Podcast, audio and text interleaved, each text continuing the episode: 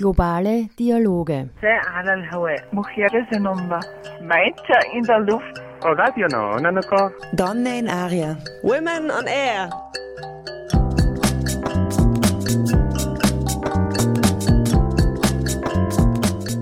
Immer abrufbar auf www.noso.at.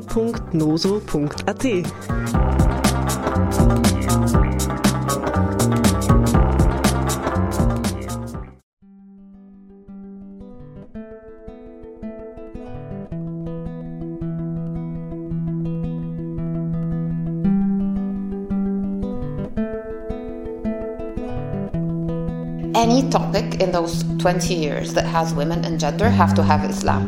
As if women cannot be identified or seen through a prism outside of being Muslim, and again, everything that comes out, that comes with this. Women rights do not get advanced under non democratic regimes. Full stop. Let's move on from that. The secular versus religious binary, women's rights and knowledge production. An interview with Rabab El Mahdi.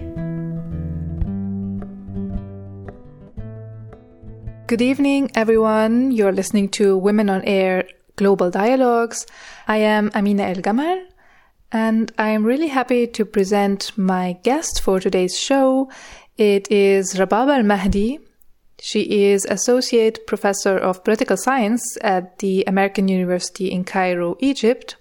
And I had the chance to meet her and talk to her in June while her stay in uh, Vienna. She was invited by VIDC, the Vienna Institute for International Dialogue and Cooperation. And um, the topic of today's show is going to be women's rights. And we are going to discuss how science and knowledge production, as well as women's rights, are shaped out of a neo-colonial, Eurocentric, and Orientalist perspective. That means we're going to ask some questions like what are women's rights? Who defines women's rights? Do they differ from context to context or from country to country? And the most important question who gets to take women's rights away or give it to women. And across the globe, the topic is being discussed at the moment. If you have a look at the USA, uh, Iran, India, France, doesn't matter where the topic is present. So we're going to have a look on what is the basis of it. Why is it that still in 2022 we're still talking about women's rights. We didn't reach the rights for all women. And um, that's why I'm really looking forward to the, to hearing the perspective of Rabab El Mahdi, as she is a professor of political science in Cairo, and she's working on Latin America and the MENA region. She will give her perspective on the topic and also give us a little bit of insight on her work and her activism. I also brought some music with me that I will show you throughout the show. And I will start with Ghalia Lahza.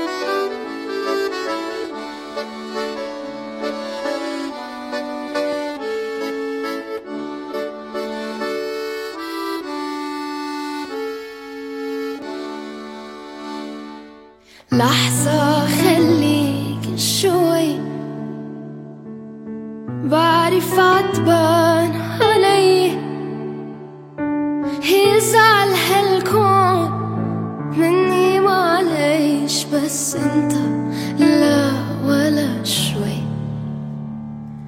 لحظة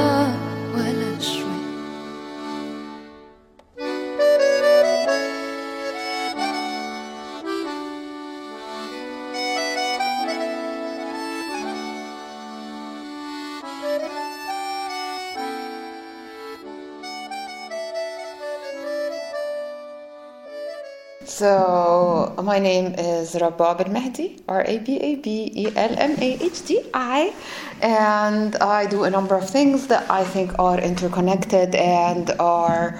Um, have been inspired by my positionality as a woman, as a woman of color outside of Egypt, and as a woman of a particular background uh, in Egypt. You know, that includes my gender, my religion, and my class.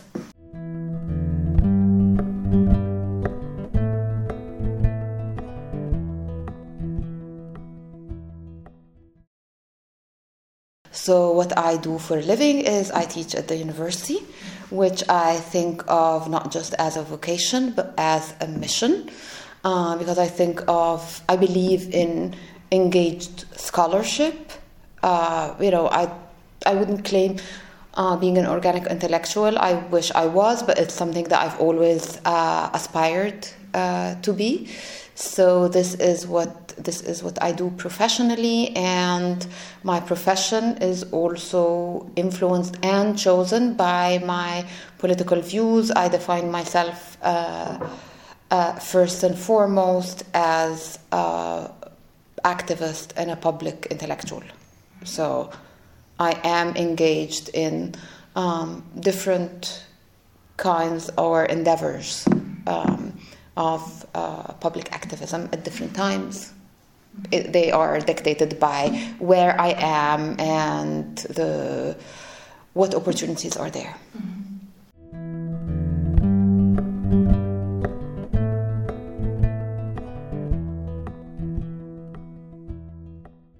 My brother always says that when I arrive to a place, I try to locate two things a pharmacy or a drugstore because I'm very big on those kinds of things, and where uh, the hub of activism is, right? So I don't remember any country where I have not, uh, any country that I lived in and I have not been active. So this includes anything from women movement, um, you know, uh, movements for people uh, of color, whom I am part of. Um, when I lived in, in Argentina and South America, it was things to do with uh, economic um, demands at the at the time, uh, anti-globalization movement when I lived in Canada. So it depends, as I said, the time and the place. But first and foremost, of course, as an Egyptian born and raised, this is this has been my longest uh, track record.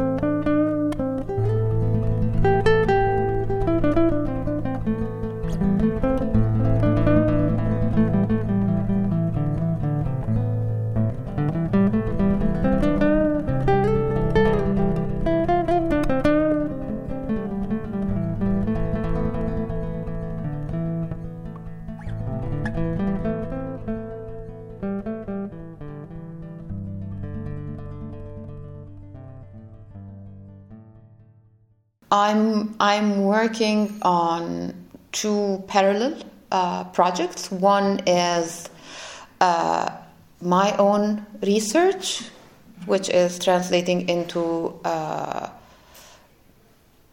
one and a half books, so or a book and a, and a major article. Uh, we can discuss this, um, and another project which is more of a collective endeavor that I have been doing for the past five years. It's called Alternative Policy Solutions. It is a policy think, do, center. You know, and I th- say think and do because people always say, "Oh, it's a think tank." Um, and again, because of my engaged uh, position, for me, it's a think and do. It's a praxis uh, think.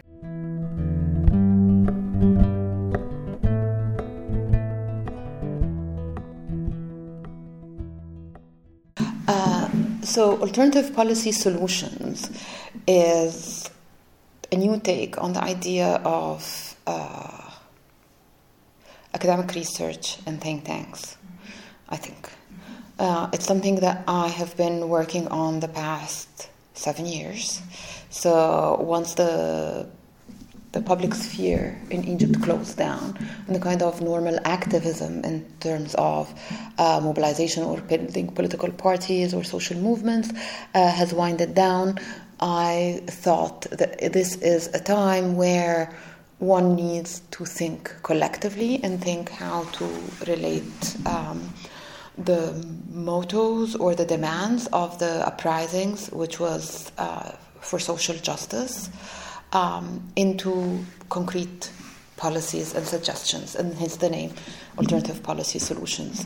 Uh, the idea of this research project, we collaborate with young voices who are alternative um, and bring together uh, the, you know, the research along with a particular political vision that we think is progressive, is uh, prioritizes uh, equity and equity not just economically, but having to do with vulnerable um, uh, communities and vulnerable individuals, you know, uh, because of, or disadvantaged and unprivileged because of gender, color, whatever it is, uh, and also to democratize the public policy debate. It's very strange that because of the neoliberal model, uh, this what's called by definition public policy is very privatized and it's just technocrats tend to throw around uh, you know, uh, jargon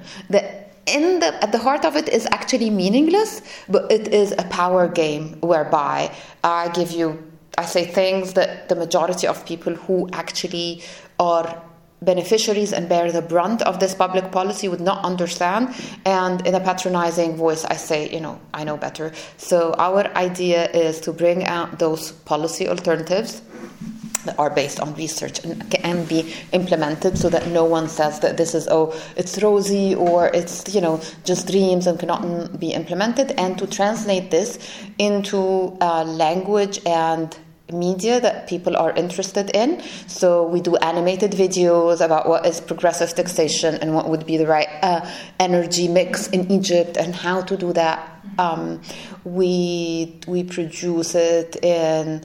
Um, in animation, in infographics, in and we have open public talks on campus, which is the last resort uh, for this kind of collective uh, meetings in Cairo. So I'm very proud of that.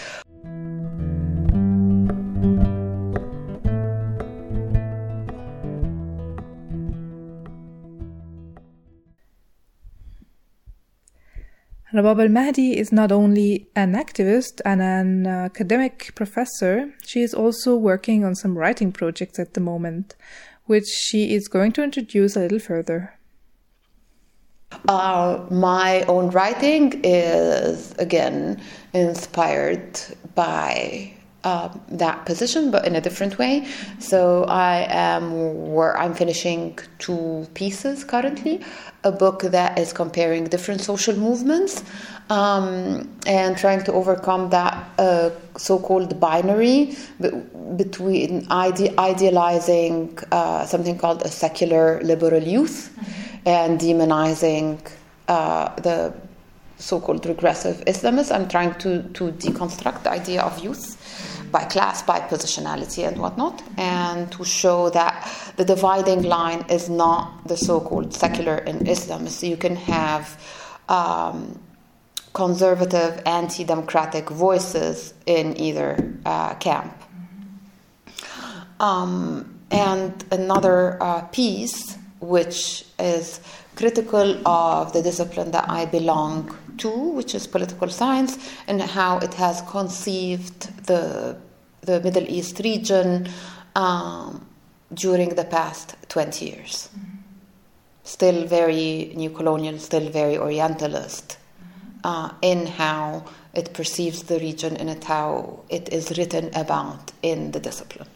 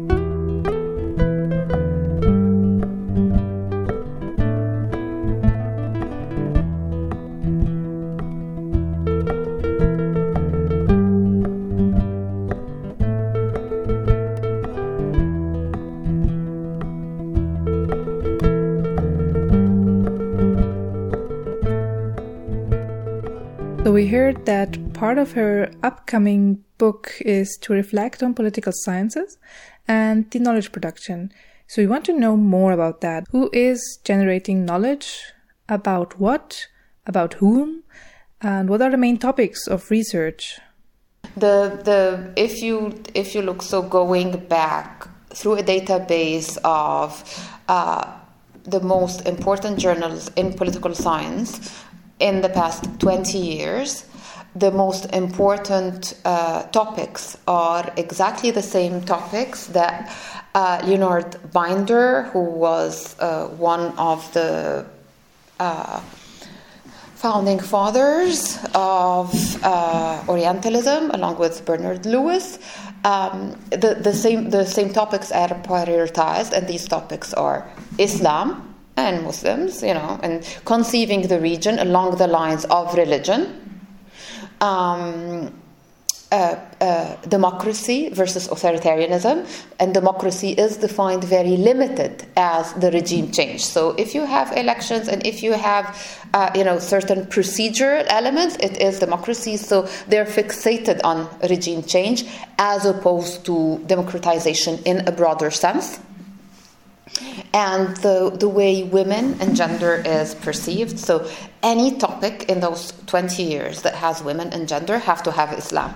As if women cannot be identified or seen through a prism outside of being Muslim, and again, everything that comes out. That comes with this, saving them, the veil, which is very Orientalist and very uh, demeaning, if you ask me, as a woman it doesn't the idea of intersectionality for example that everyone else talks about when it comes to other regions does not apply to the to the middle east we are seen as one dimension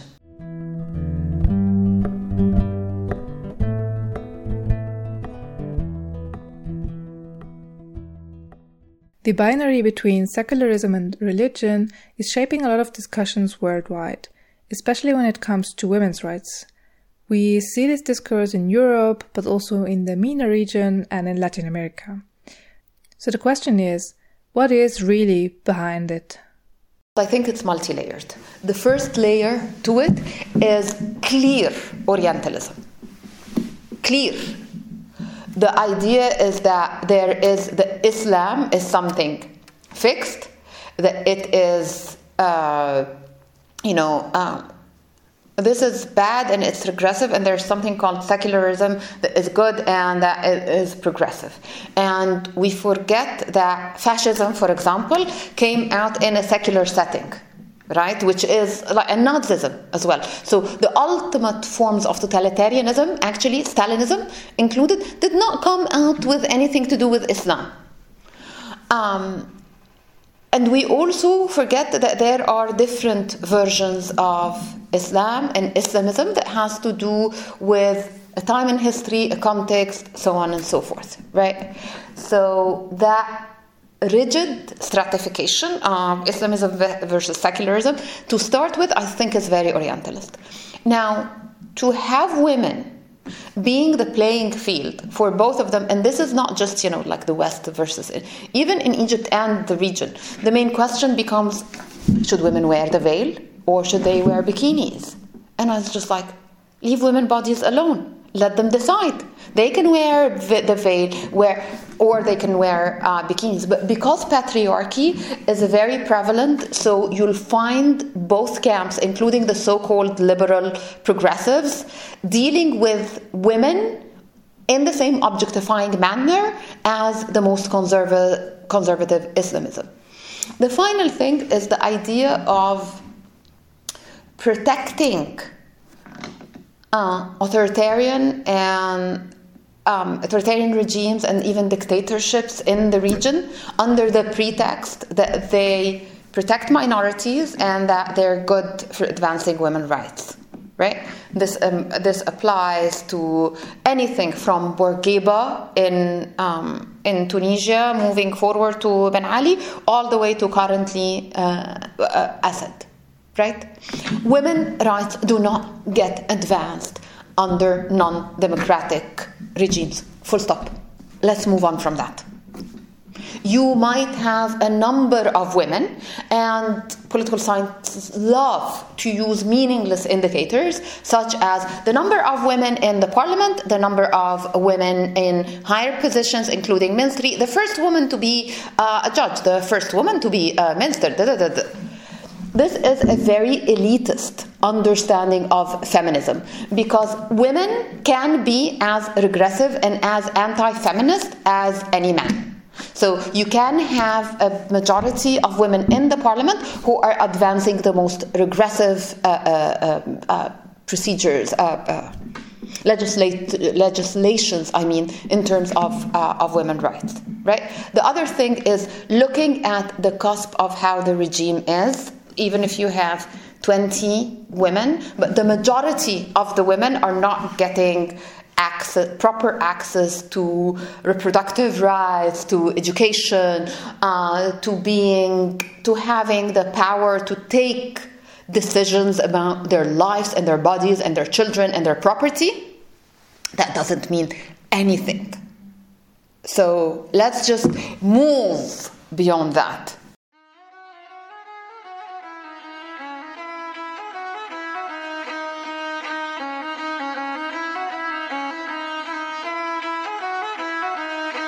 What the hair look like? Bet the hair look nice. Don't that make you sweat? Don't that feel too tight? Yo, what your hair look like?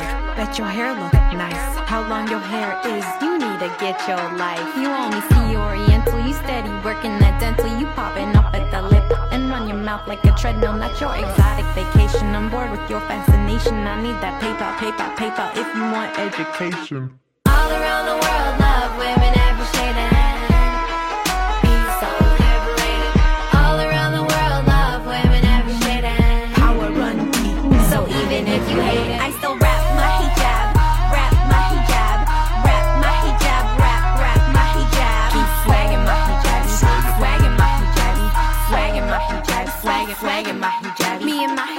ladies. We was born in the 80s, so pretty like the Euphrates and party like some Kuwaitis. Deeper than some diplomas, current like some hot yoga. Taking back the misnomers and teleporting through trauma, teleporting through trauma, teleporting through trauma. I've been stacking my karma, Nefertiti, no drama. Make a feminist planet, woman haters get banished. Covering up or not, don't ever take us for granted. All around the world.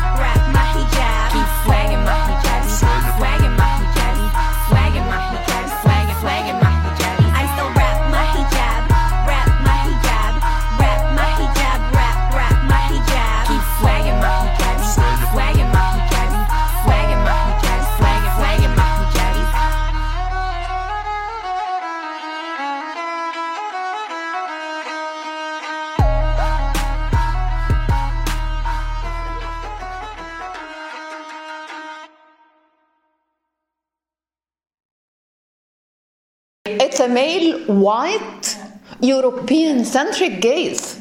It's, it's, and it's unbelievable. And it's amazing that it's internalized in our societies. In our societies, meaning, you know, Egypt and Tunisia and, and whatever. And that the quote unquote supposedly enlightened liberal elite advocates the same thing about it's it's if you ever read Frantz Fanon black skin ma- white masks they're like this when it comes to women, when it comes to their position uh, uh, on Islamists. I'm not saying that you know I endorse uh, the the political Islamist agenda, but there are different kinds of political Islam, and when it comes to women, uh, they are. Um, some of them are very conservative, and some non-political Islamists are equally conservative. So I will advance positions without looking at this kind without being entangled into that very superficial binary.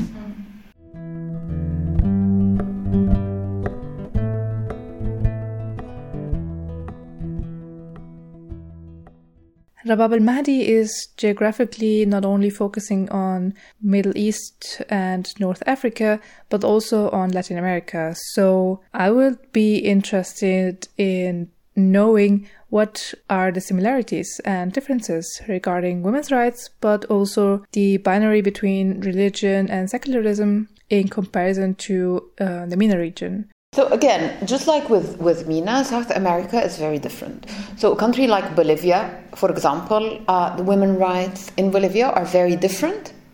And what they accomplished is far from a place like Argentina, for example right? So we see variation as much as we see in um, in the Middle East. But what we also see is that there has been advancement in women's rights with the struggle towards uh, democracy and away from military regimes and the military juntas uh, there.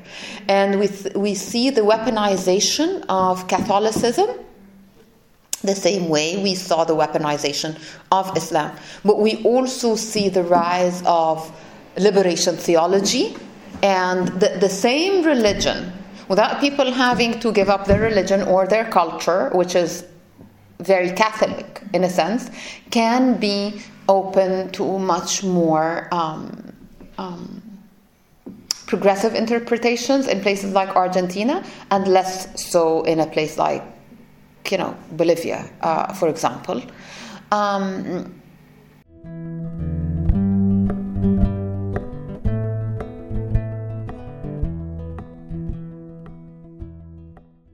so I think the lesson learned is that one, it's never about religion because religion takes different uh, interpretations. It's never culture is not a rigid thing. Again, it changes with people's input because it is a living organism. And two, that there are variation across this region as much as we see variation in the Middle East, which for me tells me that this is an internal organic process. It's not something that is dictated. You know, the Americans say that we want to advance women's rights, and hence, you know, the whole region runs and, you know, is happy to advance women's rights.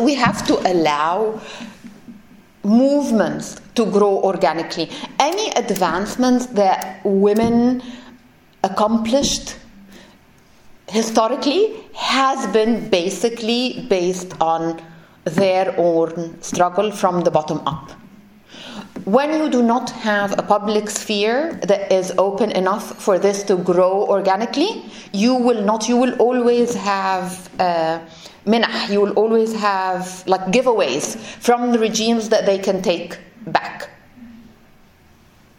So, you know, allow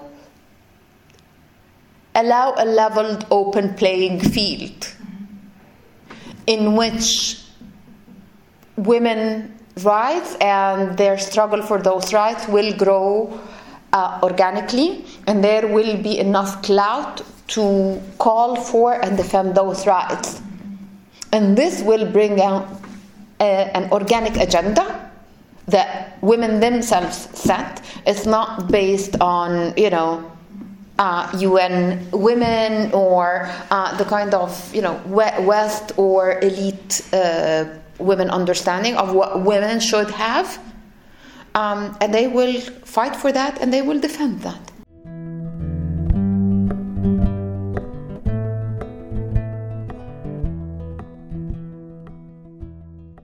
I've always believed that there are two things. There is what what's on the surface and what meets the eye. And it's very graphic right? It's, it's like a very colorful and you know is is is in your face kind of thing. And this is what people want to see when they this is why they were very surprised with the arab uprisings. It's like oh my god it's and there is a lesser thing you know that's the ultimate. There is the grade of movements building but not. And there's what i say, what i call the under-radar movement. I think those societies, by virtue of the fact that they are young societies, the majority are young people, they are dynamic. Even when they seem to be very static and, you know, the Arab uprisings have failed, it's back to dictatorship, everything is back to nothing is happening.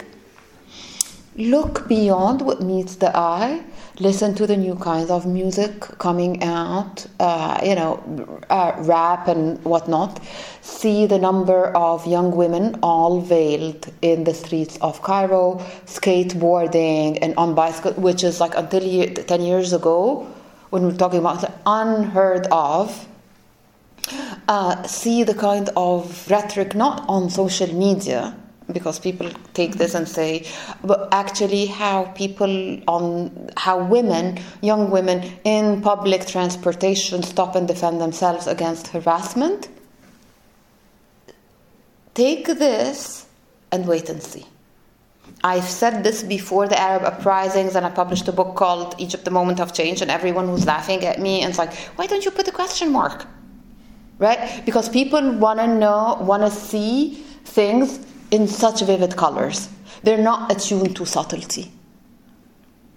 There is, this society is changing. There are no movements as we know it, but there is the, the shifting of the um, layers of earth that's going to produce something very, very different than anything that we've seen or expected.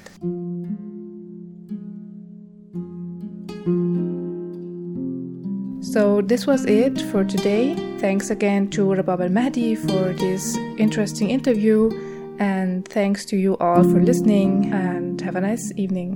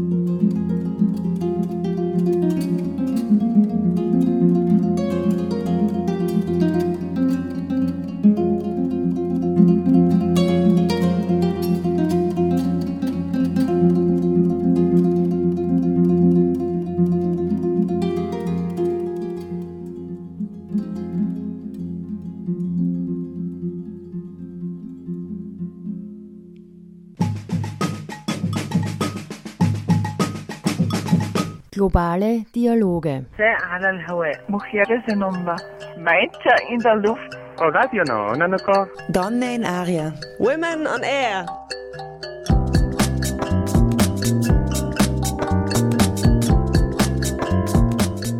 Immer abrufbar auf www.noso.at.